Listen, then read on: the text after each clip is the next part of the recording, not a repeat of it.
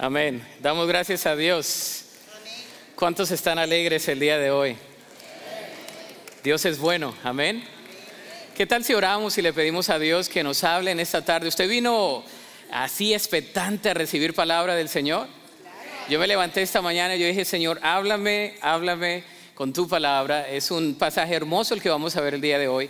Vamos a pedirle al Señor, Dios, gracias porque tú estás aquí. Te damos gracias por tu presencia. Te damos gracias por la alabanza, el tiempo que hemos tenido de adoración. Y pedimos ahora, Señor, que a través de la exposición de tu palabra seas hablando a, nuestro corazón, Señor. Seas produciendo lo que nuestro corazón no puede producir y seas dando en nosotros ese cambio que tú solamente puedes dar. Pedimos, Señor, que tu Espíritu Santo sea disipando cualquier pensamiento negativo, cualquier carga, Señor, y que ahora podamos concentrarnos en la exposición de tu palabra, que tu palabra sea el alimento, sea el sustento y que solamente tú seas glorificado. Lo pedimos en acción de gracias y en el nombre de Cristo Jesús. Amén y amén. Qué bien se ven. Ah, no se la creen, ¿verdad? ¿Sabe? Voy a comenzar con una pregunta. ¿Te has sentido que has hecho cosas al borde de la estupidez? No es mala palabra. ¿Te has sentido en momentos donde has hecho cosas que tú dices, wow, esto fue tonto de mi parte? ¿Te has sentido que muchas veces en tus fuerzas eh, has olvidado depender de Dios y cometes un error y dices, ¿por qué lo hice? ¿Cuántos dicen amén a eso? ¿Has sentido que muchas veces has perdido la sensatez y de alguna manera has permitido que tus emociones te ganen y como quiera has salido ileso o ilesa? Dios ha sido bueno contigo. Creo que todos nosotros. Bueno, estas acciones son más comunes de lo que parecen. Y el día de hoy vamos a hablar de David, el rey David. Estamos viendo en este verano eh, una vida forjada por Dios y a través de examinar la vida de David estamos examinando algunos principios para nuestra propia vida. David fue un hombre conocido por su gran sensatez. Sin embargo, también tuvo momentos de insensatez donde tuvo que aprender dependencia en Dios. Nosotros también hemos experimentado esto de una u otra manera. ¿Has aprendido a depender de Dios? Muchas veces cuando cometes un problema, una situación o un error, el Señor te, permite en esa debilidad depender de Él. Y eso es lo que exactamente vamos a ver el día de hoy. Vamos a, ver un pasaje un poco inusual cuando estábamos haciendo lo de la serie. Eh, incluí este pasaje, es un poco inusual, no se ve mucho en las series de David, pero vamos a extraer algunos principios de ahí. Se encuentra en el primer libro de Samuel, el capítulo 21, de los versículos 10 al 15. Primer libro de Samuel 21, del 10 al 15.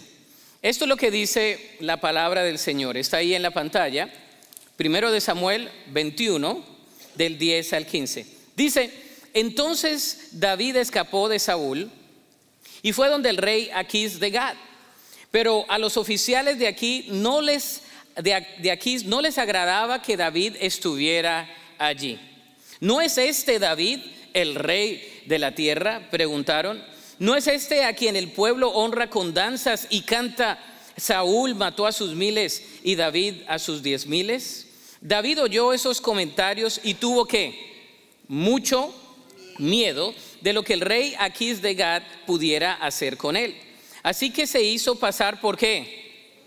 Por loco, arañando las puertas y dejando que la saliva escurriera por su barba. Finalmente el rey Aquís le dijo a sus hombres, tienen que traerme a un loco, ya tenemos suficientes de ellos aquí. ¿Por qué habría de permitir que alguien como él sea huésped en mi casa? Que Dios bendiga su palabra. Amén. Este es un pasaje interesantísimo. Vemos a David en el borde de la suprema estupidez. Y no es una mala palabra, ¿ok? es una palabra adecuada. Eh, porque muchas veces hacemos eso en nuestras vidas. Eh, ¿Qué pasa con David? Dios desea que dependamos de Él. ¿Y cómo se aprende de la dependencia de acuerdo a este pasaje bíblico? Dios desea que seamos dependientes de Él, de su palabra y de su verdad.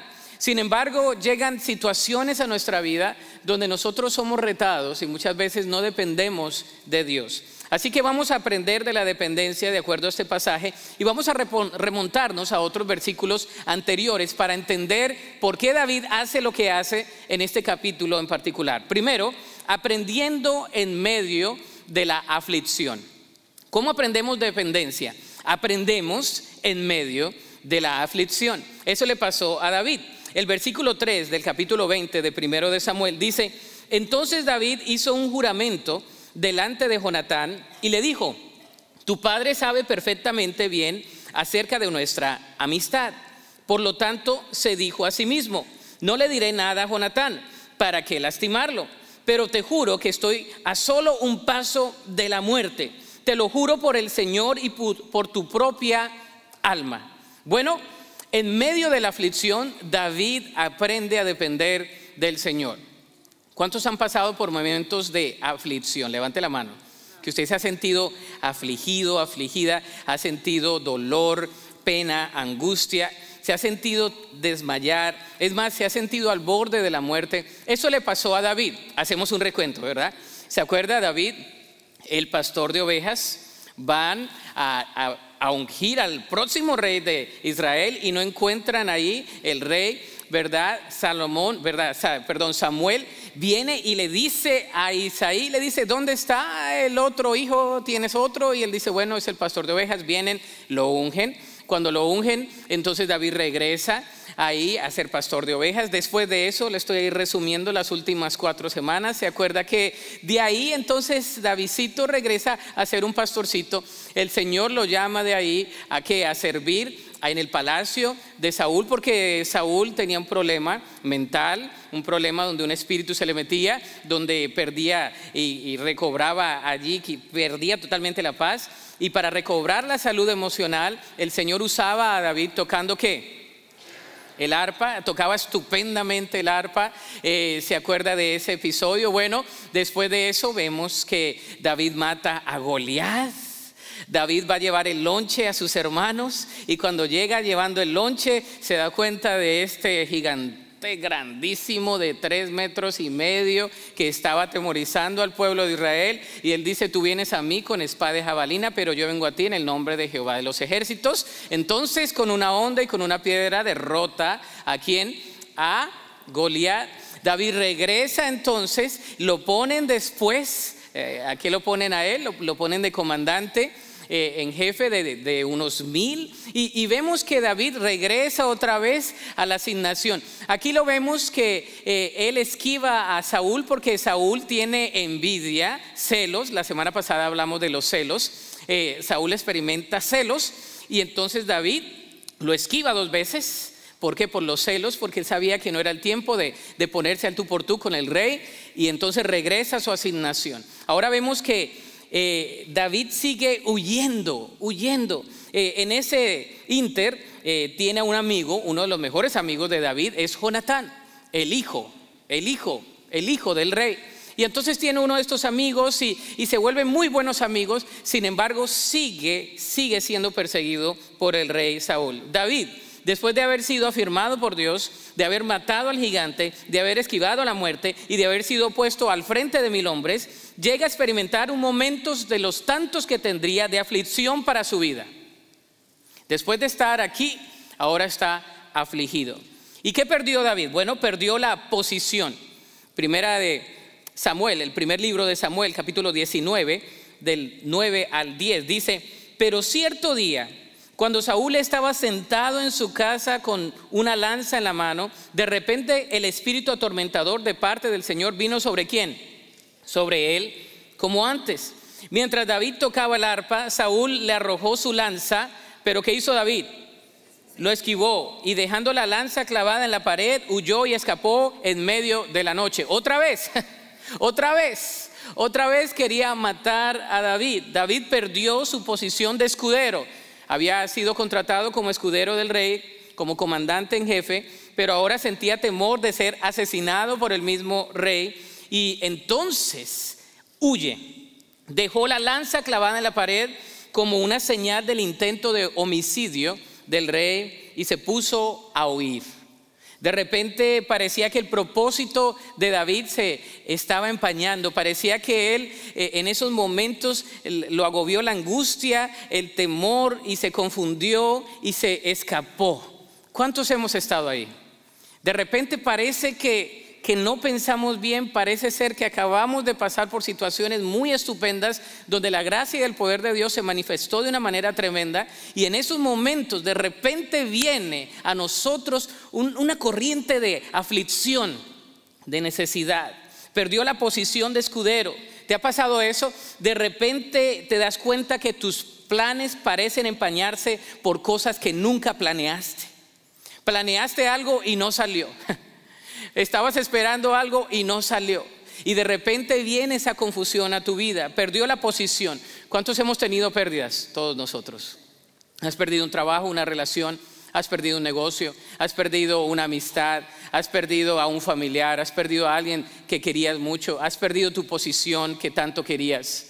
De repente le pasó eso a David, pero también perdió sus relaciones en el primer libro de Samuel, capítulo 19, del 11 al 23. Vamos a ver, este pasaje es interesante. Hoy vamos a leer bastante la palabra de Dios, nada más sígame, está ahí en la pantalla. Dice, entonces Saúl mandó tropas para que vigilaran la casa de David.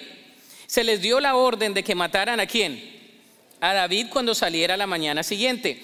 Pero Mical, la esposa de David, le advirtió, si no te escapas esta noche, te matarán por la mañana. Así que ella lo ayudó a salir por una ventana y él huyó y escapó. Luego ella tomó un ídolo y lo puso en la cama de su esposo, lo cubrió con mantas y puso un cojín de pelo de cabra sobre la cabeza. Cuando las tropas llegaron para arrestar a David, ella les dijo que estaba qué? Enfermo y que no podía levantarse de la cama. Pero Saúl envió a las tropas de nuevo para prender a David y les ordenó, tráiganmelo con la cama y todo para que lo mate. Qué sanguinario estaba el tipo, ¿no? Con cama y todo, con cobija. Pero cuando llegaron para llevarse a David, descubrieron que lo que estaba en la cama era solo un ídolo con un cojín de pelo de cabra en la cabeza. ¿Por qué me traicionaste así y dejaste escapar a mi enemigo? Le reprochó Saúl a Mical. Tuve que hacerlo, contestó ella. Me amenazó con matarme si no la ayudaba. Así que David escapó y fue a Ramá para ver a Samuel y le contó todo lo que Saúl le había hecho. Entonces Samuel llevó a David a qué? A vivir con él a Nayot. Cuando Saúl se enteró de que David estaba en Nayot de Ramá, envió tropas para capturarlo. Pero cuando llegaron y vieron que Samuel dirigía a un grupo de profetas que estaba profetizando, el Espíritu de Dios vino sobre los hombres de Saúl y ellos también comenzaron a profetizar. Cuando Saúl se enteró de lo que había pasado, envió a tropas, pero ellos también profetizaron. Lo mismo sucedió por tercera vez. Finalmente, Saúl mismo fue a Ramá y llegó al gran pozo de Secú. ¿Dónde están Samuel y David? preguntó. Están en Nayot de Ramá, le informó alguien. Pero camino a Nayot de Ramá, el Espíritu de Dios vino incluso sobre Saúl y él también comenzó a profetizar por todo el camino hasta Nayot. Se quitó la ropa a tirones y quedó desnudo, acostado sobre el suelo todo el día y toda la noche, profetizando en presencia de Samuel. La gente que lo vio exclamó, ¿qué? Hasta Saúl es profeta. Ya leyó toda la Biblia que no leyó toda la semana, ¿verdad? Le dije que íbamos a leer bastante hoy. Pero la historia tenemos que leerla. Ahora, Imagínense ese episodio de las escrituras. Este episodio es interesante. Saúl va, ¿verdad? Persigue a David, David va, su esposa lo esconde y pone todo un maniquí ahí, las mujeres siempre, ¿no? Ayudando. Está ahí ayudando a su esposito para que su esposo se vaya y entonces el esposo se va, se escapa, viene Saúl, le reclama, le hace todo ese show y le dice que cómo es posible, se va entonces de la casa, perdió la relación con su esposa en ese momento, estaba solo. Después va el profeta Samuel, quien era la autoridad de Dios, va a buscar a Samuel. Y cuando va allí a buscar a Samuel, dice la escritura que hasta las tropas de Saúl comenzaron a profetizar. Se convirtieron de repente, una conversión automática. El Espíritu de Dios cayó y ellos comenzaron a hablar de manera profética. Algunos comentaristas dicen que, sabe que el Espíritu de Dios venía y empoderaba en el Antiguo Testamento. Ahora tenemos el Espíritu de Dios cuando recibimos a Cristo en nuestro corazón. Amén. En el Antiguo Testamento venía para ocasiones y venía a empoderar. En esos momentos vino el Espíritu de Dios y vino a empoderar y, y, como que ellos se confundieron y lo que fueron a hacer, que era perseguir a David, no lo pudieron alcanzar porque Dios estaba protegiendo a David, porque la mano de Dios estaba con David, porque el Espíritu de Dios estaba en David, en su ungido. Y entonces todos comenzaron. Y yo creo que Saúl no, se la creía. Saúl se fue él mismo y dijo, pues yo voy también. Y cuando va a enfrentar a David, comienza también a profetizar. ¿Qué nos enseña eso? Que cuando el Espíritu de Dios está ahí, cuando la obra de Dios está ahí, no hay nada que le pueda hacer frente. Amén. No hay tropa, no hay armamento, no hay, no hay nada. El Señor estaba protegiendo. Es interesante leer este episodio. Saúl manda a matar a David, su mujer Mical lo encubre eh, y le permite que se escape. Su líder espiritual Samuel también lo ayuda hasta que puede. Sin embargo, la mano de Dios está sobre David y él se siente solo. Él se siente en angustia. Lo segundo que quiero que veamos el día de hoy es aprendiendo en medio de la soledad también aprendemos dependencia en la soledad. ¿Cuántos se han sentido solos alguna vez en la vida? Todos nosotros. Puedes estar acompañado, pero te sientes solo. Puedes tener gente alrededor tuyo, pero sientes un sentir de soledad horrible. Primera de Samuel, primero de Samuel 21.1 dice, David fue a la ciudad de Noá para ver al sacerdote, al sacerdote Ahimelech. Cuando Ahimelech lo vio, se puso a qué? A temblar ¿por qué estás solo? le dijo, le preguntó, ¿por qué nadie te acompaña? Ahimelech, el sacerdote, le pregunta a David, ¿por qué estás solo? Tú eres comandante, ha llegado aquí, eres comandante de, de mil, ¿por qué estás solo, David? ¿De quién huyes? Y dice que tuvo temor. ¿Te has sentido atemorizado y que nadie está contigo? ¿Tienes gente a tu alrededor y, y aún así estás solo? David le pasó esto. David se siente solo en un momento de su vida espiritual y va a visitar al sacerdote Ahimelech. El sacerdote tuvo temor de David porque venía solo. Eso no era apropiado porque era un hombre ya militar, comandante en jefe. Algunos dicen que sus militares estaban cerca y que él trató de jugarle una partida al sacerdote. Otros comentaristas dicen que lo que sí sabemos es que entró solo porque en su vida espiritual y emocional él se sentía solo. Y fue a buscar la espiritualidad al sacerdote que estaba más cerca de Dios. Acuérdese, David tenía una comunión con Dios. Pero en esos momentos donde tú experimentas soledad, tienes que buscar la ayuda de alguien que pueda darte y ministrarte. Si tú estás solo, no te quedes ahí solo o solita. Ve con alguien para que pueda orar por ti, para que pueda darte una palabra de aliento. ¿Qué hizo David? David dijo, yo voy a ir a escuchar la palabra de Dios aunque estés rodeado de gente, te sientes solo. Bueno, ¿qué más tenía David? Esta soledad, David tenía hambre. Dice que en el primer libro de Samuel 21.6 dice que no tenía comida, sin comida. Dice, como no había otro alimento disponible, el sacerdote le dio el pan sagrado, el pan de la presencia que se ponía delante del Señor en el tabernáculo. Justo en ese día había sido reemplazado por pan recién horneado. Uf. En el tabernáculo los únicos que comían del pan eran los sacerdotes, los levitas. Y el pan se ponía cada siete días. Cada siete días se ponía pan fresco. Ya les dio hambre, ¿no? ¿Usted le gusta oler el, pan fresco? en mi país, Colombia, hacen un pan tan sabroso. Y cuando pasa uno por las panaderías, huele ese pan tan rico. Sabroso el pan. No hay nada tan, tan sabroso que un pan recién salido del horno y con hambre, mucho mejor. ¿Se imagina David? David tenía hambre, estaba solo, eh, eh, y quiero denotar eso porque eh, hasta la hambruna le había llegado. Llega al, sacerdote y le dice, ¿tienes algo de comer? Y el sacerdote dice, pues, ah, pues bueno, sí, sí, pan. ¿De dónde? Pan, ah, allá en el tabernáculo, ahí hay pan. es más, se acababa de reemplazar el pan. Y Dios le provee y lo alimenta a David como levita también, como sacerdote. Hay, una imagen ahí interesante. Él no era levita ni sacerdote, él era el ungido de Dios, pero el Señor lo alimenta como un levita. Le, le pone en ese momento en el plato pan fresco. E, ese simbolismo nos da a nosotros a entender que Dios cuida de sus hijos en los momentos más difíciles. En los momentos donde tú dices, ¿de dónde va a salir mi provisión? Dios provee. En los momentos donde tú dices, ¿cómo lo voy a hacer? Dios te dice, aquí está, fresco, rico y salido del horno. El Señor muchas veces tú dices, ¿de dónde voy a hacer esta situación? ¿De dónde el Señor va a suplir? El Señor suple para cada uno de sus hijos. Dice la escritura que no hemos visto ningún justo desamparado, ni su descendencia que mendigue pan. El Señor suple para cada uno de nosotros. David tenía hambre, el sacerdote le dio pan sagrado que cambiaban cada semana en el tabernáculo. Alimentado por el sacerdote del pan que había sido consagrado para Dios, David está comiendo ahí. David no solamente se sentía sin, sin pan, pero también sin armamento. Primero de Samuel 21, 8 y 9. Mire. Dice, David le preguntó a Imelec, ya tenía pancito en el estómago, ahora va lo, segundo. Le dice, ¿tienes una lanza o una espada? Hmm. El asunto del rey era tan urgente que ni siquiera me dio tiempo de tomar un arma. Solo tengo la espada de Goliat del Filisteo, a quien tú mataste en el valle de Ela, le contestó el sacerdote. Está envuelta en una tela detrás del efod. Tómala si quieres, porque es la única que tengo.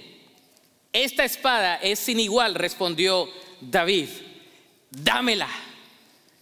Interesante. David se sentía que ya no tenía armamento para poder defenderse. Tomemos en cuenta, tomemos en cuenta que David había matado a Goliat. Tomemos en cuenta que cuando David mató a Goliat no era un militar, David era un pastor de ovejas. Cuando le ofrecieron el armamento, él dijo, no quiero el armamento. Yo no quiero armamento, yo soy un pastor de ovejas, yo lo que soy es que viene, yo sé que viene el león, viene el oso y yo los mato. Y así como he matado a los animales, yo voy a matar a este incircunciso que viene a un apóstata, que viene a insultar al ejército de, celestial, ¿no? Al ejército de Jehová de los ejércitos. David entonces es contratado después como militar y David ya tenía armamento. Fíjese su vida espiritual cómo está. David ahora pide armamento. El armamento que rechazó ahora lo está pidiendo, porque ya era militar, ya era comandante, y en esos momentos él dice, no tengo armamento. Eso nos hace ver un poco de su vida espiritual. Eh, nos hace ver que en los momentos más difíciles nos sentimos sin nada. Sentimos que no podemos pelear. Ya no tenemos ni fuerzas no tenemos armamento, pensamos que la victoria se la va a ganar Satanás, el mundo, la carne, el temor, la confusión, la depresión, la aflicción, la enfermedad. Pero en esos momentos Dios nos recuerda que Él nos provee. Y le recuerda a David de la gran victoria que Él hizo a través de su vida. Cuando le pide al sacerdote, le dice el sacerdote, sí tenemos una espada. ¿Sabe dónde estaba la espada?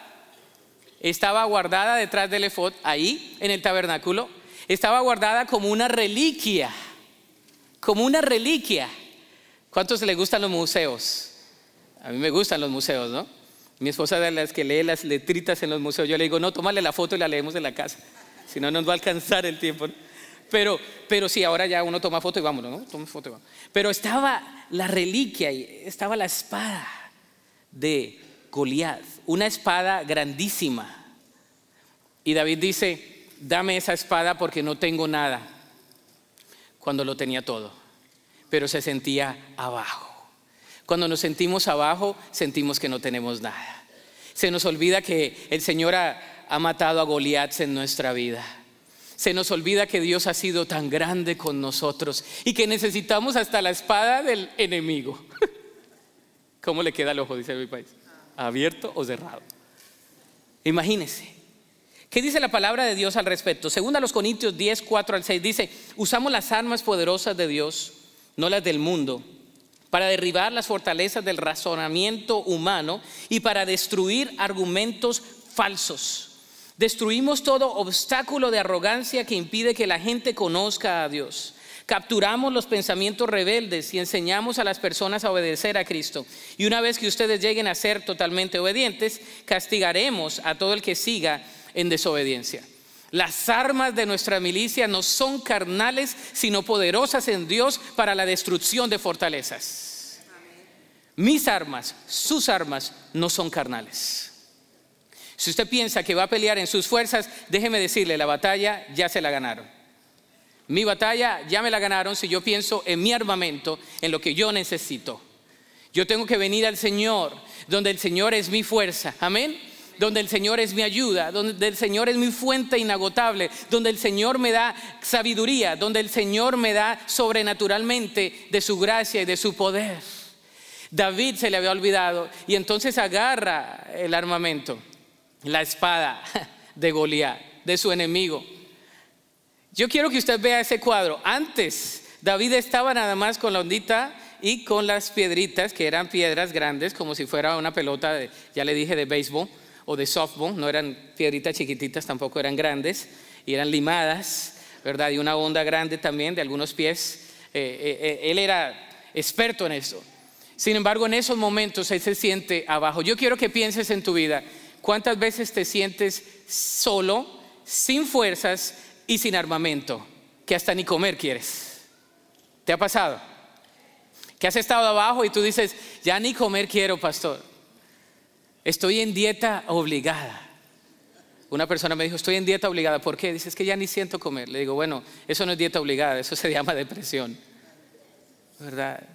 Es que ya ni quiero comer, ya no quiero ni salir, ya no quiero hablar con nadie, ya no quiero ver a nadie, ya quiero recluirme. Y me está dando todos los indicativos de, oh, sal, haz totalmente lo opuesto. Ve, come tacos, llama a la que no te gusta, a la tía que nunca se calla, la necesitas en esos momentos de aflicción.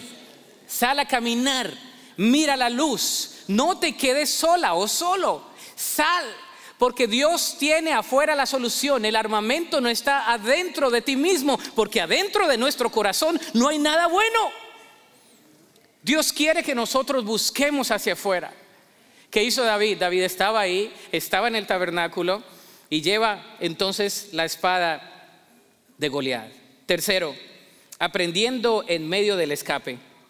Primero de Samuel 21:10 dice, entonces David escapó de Saúl y fue donde el rey Aquís de Gad. Aquí está lo peor.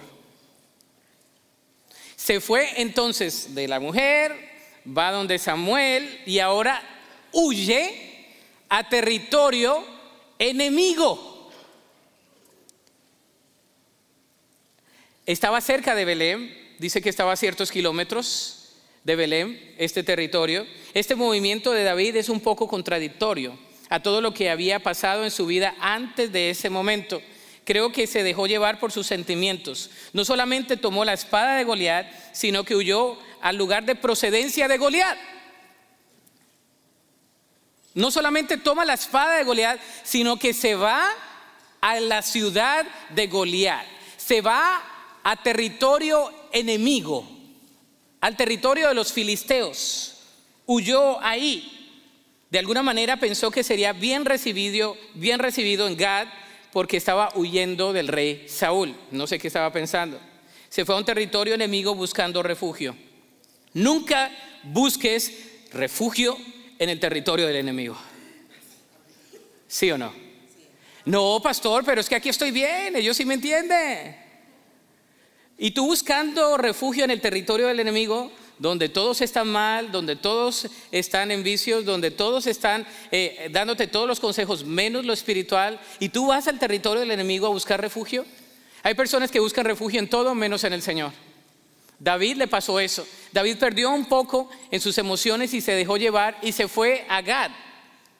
De hecho, el nombre Gad es de lugar filisteo y nos dice aquí que quiere decir donde frutifica la maldad. Hay una de las traducciones que dice eso. Imagínense, Davidcito, el pastor de ovejas que mató a Goliat, ahora se va para el territorio de Goliat. No solamente toma la espada de Goliat, sino que se va para donde estaba Goliat, al territorio de Goliat. Y llega ahí al rey. Y fíjese lo que dice, olvidando su llamado. Primero de Samuel 21:11 dice, pero a los oficiales de Aquís no les agradaba que David estuviera ahí. Pues ¿quién? ¿Cómo lo iban a recibir después de haber matado a Goliat? se va al territorio de Goliat, quería que lo recibieran con palmas. Y fíjese lo que dice, ellos reconocen lo que es David. Dice, ¿no es este David el rey de la tierra? Los enemigos reconocen al rey y el mismo rey no se reconoce a sí mismo. Porque eso es lo que hace cuando nosotros estamos mal emocionalmente. No estamos en ninguna posibilidad de tomar buenas decisiones. Si tú no estás bien emocionalmente, no tomes ninguna decisión. Porque vas a, a errarle. Aquí pasó con David. La gente de aquí lo reconoció. Es más, los oficiales, dice aquí, ¿no es este aquí en el pueblo honra con danzas y canta, Saúl mató a sus miles y David a sus diez miles? Ellos reconocieron quién era David y no le cayó bien. Llenándose de temor, ¿qué pasó con David? Se llenó de temor. Versículo 12 del capítulo 21 del primer libro de Samuel. Se llenó David de temor. David oyó estos comentarios y tuvo que, ¿qué dice ahí la pantalla? Tuvo mucho miedo de lo que el rey Aquís de Gad pudiera hacer con él. David se llenó de temor porque cayó en razón de que estaba en territorio enemigo. ¿No te ha pasado eso? Que tomas una decisión y ya estás ahí y ya no sabes cómo salir. ¿Cuántos dicen amén? A, mí me ha pasado. Y tú dices, ¿y qué hago aquí? ¿Y qué, por qué dije lo que dije? ¿Y ahora cómo salgo de estas? Como dice el dicho, ¿y ahora quién podrá ayudarme? ¿No? ¿O quién podrá defenderme? Te sale así la caricatura, ¿no? Ayuda. ¿Por qué estoy aquí, Señor? Y entonces comenzamos en nuestra vida de oración a clamar de, corazón. Sácame de aquí, Señor. Y ahora vemos cómo David, cómo David llega a ser una persona que erra en la estupidez. Es un episodio que ni es aquí ni allá, pero vemos su accionar. Porque eso es lo que hace el temor con nosotros. Nos llenamos de temor y no tomamos buenas decisiones. Si tú estás lleno de temor, no vas a tomar buenas decisiones. Una persona que está con mucho temor no puede tomar buenas decisiones. Déjale el temor al Señor. Amén. ¿De qué tienes temor? David se enfrentó con Goliat, destruyó en esos momentos a los filisteos que estaban por 40 días amenazando, lacerando a los israelitas. Y después lo vemos que va allí y como dicen un dicho, se puso de pechito, ¿no? En el territorio del enemigo, como aquí estoy, agárrenme. Aquí estoy, sí, yo David, sí, pero ya se me olvidó quién soy, pero sí, aquí estoy. Y a David se le ocurre lo siguiente, y ya venimos al pasaje que leímos al principio, hacer el ridículo. ¿Qué se le ocurre a David? Diga conmigo, hacer el ridículo. ¿Cuántas veces no hacemos el ridículo? Por no estar en la voluntad de Dios. Ahora David dice, ¿y cómo voy a salir de aquí? ¿Cómo voy a salir de aquí? Así que se hizo pasar por qué? Por loco, arañando las puertas y dejando que la saliva escurriera por su barba. Finalmente el rey de aquí le dijo a sus hombres, tienen que traerme a un loco, ya tenemos suficientes de ellos aquí. ¿Por qué habría de permitir que alguien como él sea huésped en mi casa? David cayó en razón y dijo, aquí lo único que me va a salvar es hacerme el loco. Y se hizo pasar por loco. David, otra vez, hermanos, el mismo David.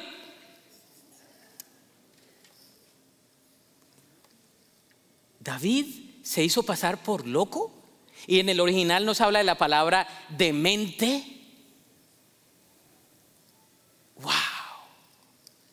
¿Cuántas veces nosotros estamos igual? Usted dice, wow, pero usted y yo estamos igualitos a veces. No nos pasamos por locos, pero las hacemos de locos. Porque no consultamos al Señor y ahora queremos que el Señor nos saque de una situación y el Señor está arriba diciendo, pero ni me consultaste, te fuiste allá a Gad, aquí eh, lo acababa de matar a Goliat, agarra la espada de Goliat, te vas a refugiar allá, refúgiate en mí, pero si quieres, este loquito, No, en serio, es un episodio de David que no se habla mucho. Usted siempre, eh, David y Goliat, siempre vemos todos, eh, David y Jonatán, eso ya, lo, ya, ya no lo pasamos. Pero este episodio, por eso lo encapsulé. Dije, esto es muy humano. No, encontramos a David haciendo esa, ese tipo de características tan humanas. Después lo vemos en otras, pero en esta, en esta, haciéndose pasar por loco. Hermano, no se haga pasar por loco, por favor. Que no le diga el rey, aquí le dijo, ya tenemos muchos loquitos, sáquenme a este, no me va a servir para nada en contra de Saúl, porque acuérdese que eran enemigos. Y David dice, si me voy con Aquís, quizás yo pueda ayudarles a ellos a derrocar al mismo Saúl. Pero si pudiste haberlo matado, David, ¿por qué te fuiste al territorio enemigo? Si lo tuviste al frente y estaba loquito, Saúl, lo pudiste haber matado, pero David no estaba pensando bien. Hermanos, yo quiero que usted medite, por favor, que se acuerde de este pasaje bíblico en esta semana. Usted y yo, cuando no estamos dependiendo de Dios, estamos dependiendo de nuestras propias fuerzas. Y estamos haciendo cosas que no van de acuerdo a la voluntad de Dios. Ahora, hay otros comentaristas que dicen que bueno, que Dios le guió a hacerlo de esa manera. Yo diría que es la voluntad permisiva de Dios. Claro que a Dios nada le sorprende. Otros comentaristas dicen que Dios le dirigió a hacer eso. Mm, yo tengo duda. Pero bueno, Dios lo libró, en esa parte sí. Sin embargo, quiero que veamos el Salmo 34. Porque en el Salmo 34, David pone todo lo que aprendió de este episodio tan bochornoso donde se hizo pasar como loquito. Y yo creo que el Salmo, el Salmo 34, si usted lo lee, dice en el subtítulo, este Salmo lo escribió David cuando estuvo huyendo y cuando estaba con el rey Aquís en Gad, ¿no? Ahí está el subtítulo, lo, lo lee, cualquier traducción que esté, ahí tiene un subtítulo que dice eso. David aprendió en el Salmo lo siguiente, y yo quiero que podamos aplicar este salmo a nuestras vidas. Aprende dependencia en su alabanza. ¿Qué aprendió David? Me gusta verlo de esta manera.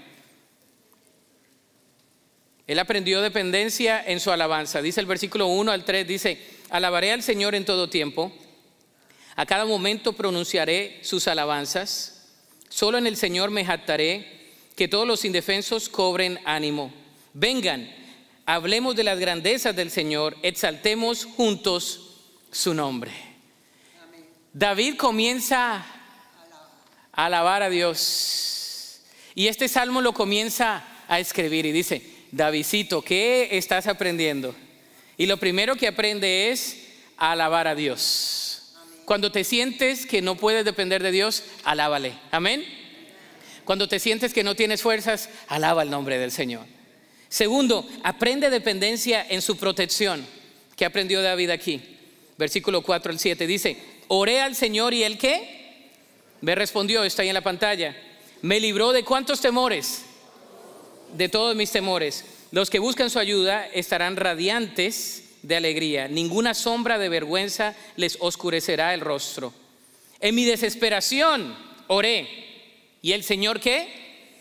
Me escuchó, me salvó de todas mis dificultades, pues el ángel del Señor es un guardián que rodea y defiende a todos los que le temen. ¿Usted sabía que ese versículo lo sacó David después de estar huyendo en Aquís de Gad? El ángel de Jehová está eh, acampa alrededor de los que le temen y les defienden. Oh, aleluya, gloria a Dios. No sabemos ese versículo, ¿no? ¿Cuántos se sabían ese versículo? Pero no sabían que Davidito lo escribió después de su momento de locura. Lo que aprendió huyendo. El Señor le libró y lo libró de todas sus angustias.